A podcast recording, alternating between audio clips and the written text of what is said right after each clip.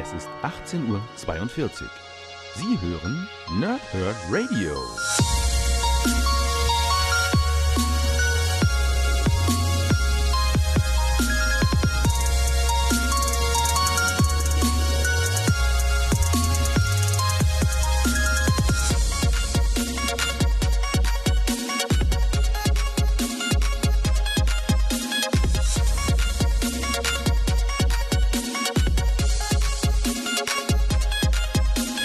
Moin Moin und willkommen hier Nerds im Nerdhurt Radio bei der neuen Folge von Pause, Whip und Snick, bei der ich heute Batman, die Sünden des Vaters für euch habe.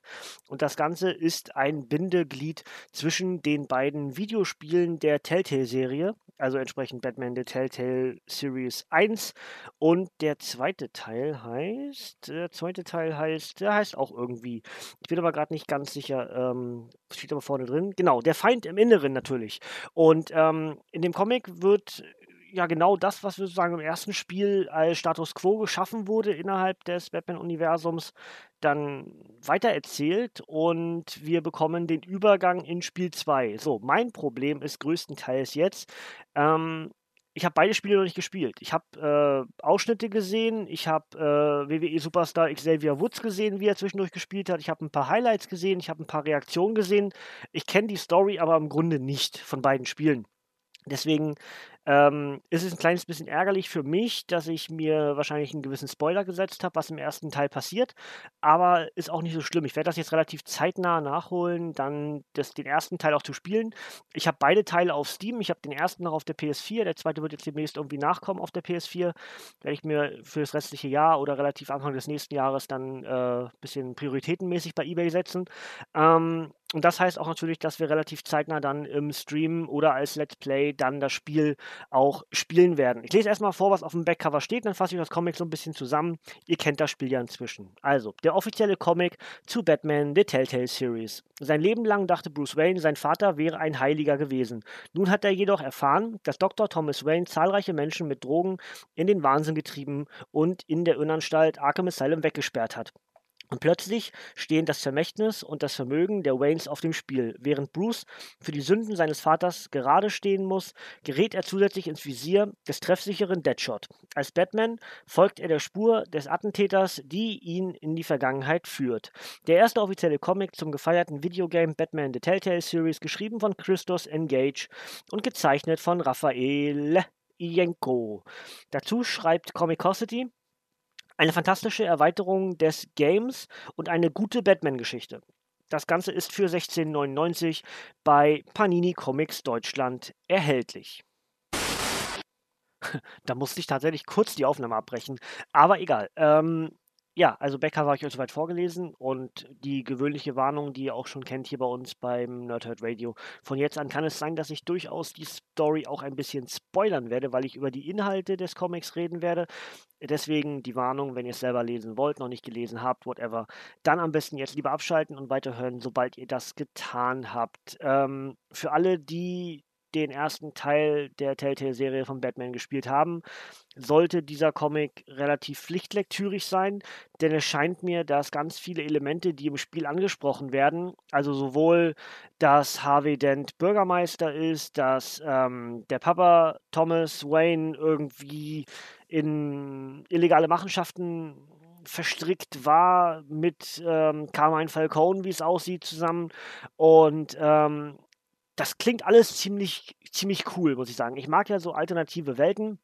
A la Injustice, was so ein bisschen das Paradebeispiel ist, klar, ich nutze das so gerne, weil es halt auch, weil ich so gerne mag. Ähm, aber das hier ist halt völlig losgelöst vom DC-Kanon ähm, und führt halt dann so einen Superschurken Thomas Wayne in den Mittelpunkt, ja. Und Batman ist in dem Fall in der Position, dass er so, also sowohl Batman als auch Bruce Wayne, ja, Batman als Superheld ist in der Position, dass er versucht, das Ganze als Batman aufzuklären, in Zusammenarbeit mit Commissioner Gordon. Und Bruce Wayne ist in der Position, dass er es wieder gut machen will, alles, was sein Vater verkackt hat. Das heißt, sowohl die ganzen Angehörigen von den Patienten, die eingesperrt wurden, äh, Wiedergutmachung zu leisten, gleichzeitig aber auch mit der neuen Führung von Wayne Enterprises zusammenzuarbeiten, wie man dort den Angehörigen am besten helfen kann. Ähm, Und so hast du halt zwei verschiedene Story Arcs, mehr oder weniger von einer derselben Person.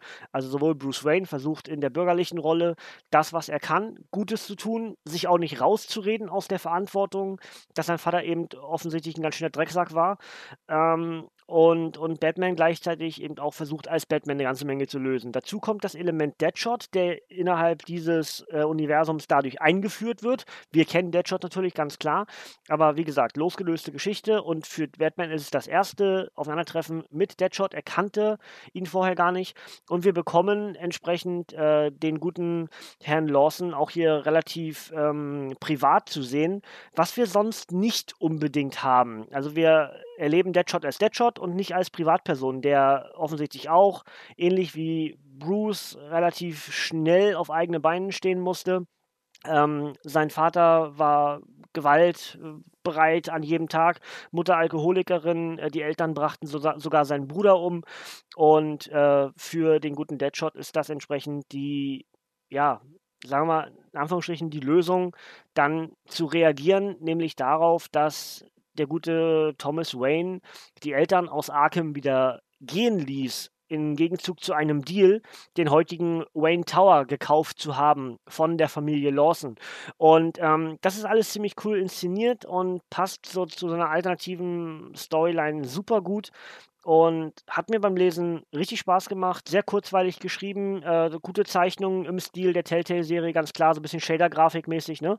Ähm, und äh, ja, äh, ich würde eigentlich sagen, eine Empfehlung. Also, wie gesagt, am ehesten für die, die die Telltale-Serie mochten, ja. Äh, wer dieses Spielprinzip nicht kennt, man, man hat halt sehr viel Entscheidungsgewalt darüber, man guckt eigentlich eine Art Film, ja, und hat zwischendurch Entscheidungsgewalt über bestimmte Elemente, wie die Story fortgeführt werden kann und kann nur zurück und das Ganze ändern, wenn man das Ganze nochmal spielt. Und ähm, ich mag dieses Prinzip der Telltale-Reihe sehr gerne, ist ja auch inzwischen hundertfach äh, kopiert worden und vielleicht auch sogar verbessert worden. Aber ähm, ich mag die Telltale-Reihe und freue mich deswegen auch natürlich, dass Telltale zu einem gewissen Grad wieder zurück ist, nachdem sie ja im letzten Jahr eigentlich mehr oder weniger out of business waren. Ganz anderes Thema.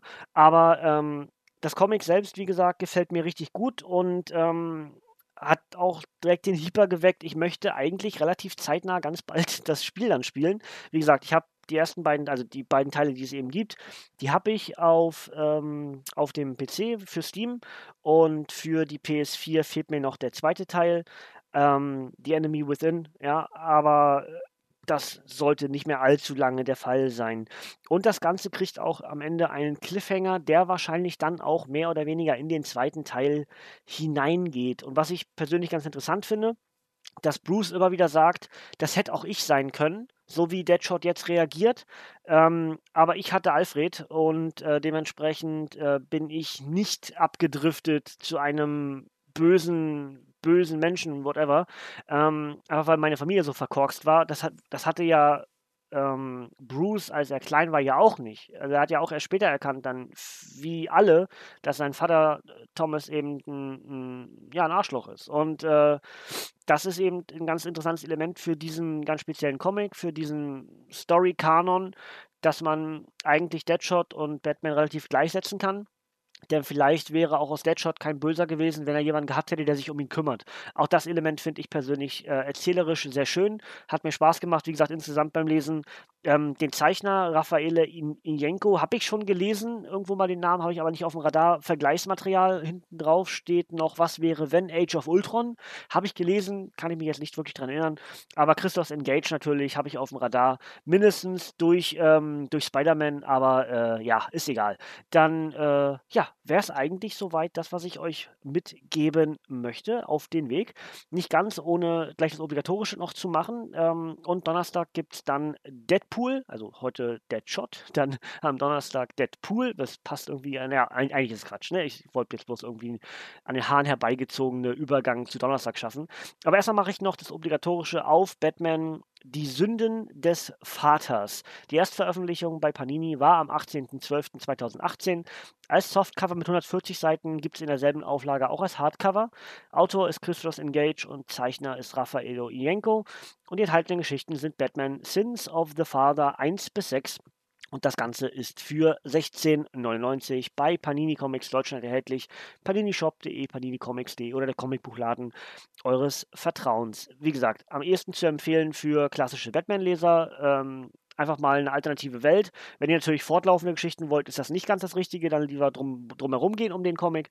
Ansonsten, wenn ihr sowas mögt ähm, und auch gerne mal abgeschlossene, in sich stehende Geschichten lesen wollt, dann ist das eine Empfehlung. Je mehr ihr dann auch in diese Welt der Telltale-Serie schon eingestiegen seid und die Spiele gespielt habt oder was auch immer, ist der Comic noch mehr was für euch. Alle anderen können auch gerne einfach drum herum gehen. Ja? Aber ich fand's gut und äh, hat mir Spaß gemacht. Jetzt freue ich mich Donnerstag auf Deadpool. Das werde ich heute noch lesen.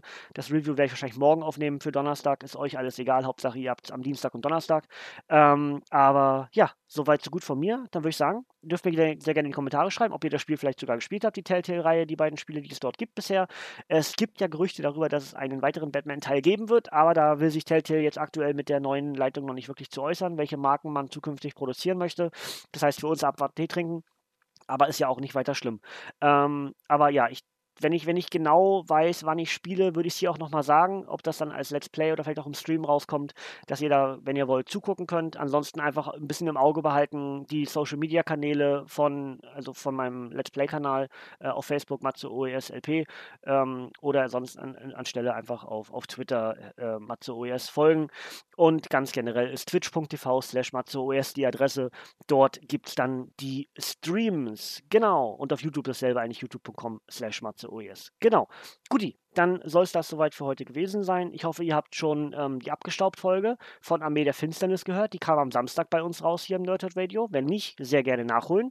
Und mich gibt es am Donnerstag dann wieder mit Deadpool. Mord ist sein Geschäft. Deadpool versucht auszusteigen aus dem Killer-Dasein als Auftragskiller. Was da genau passiert, das hören wir dann in der nächsten Folge vom Pau, Thrip und Snick. Bis dahin dürft ihr sehr gerne abschalten, Kinders. Von mir kommt euch hier nichts mehr. Bis zum nächsten Mal, ihr Nerds und tschüss.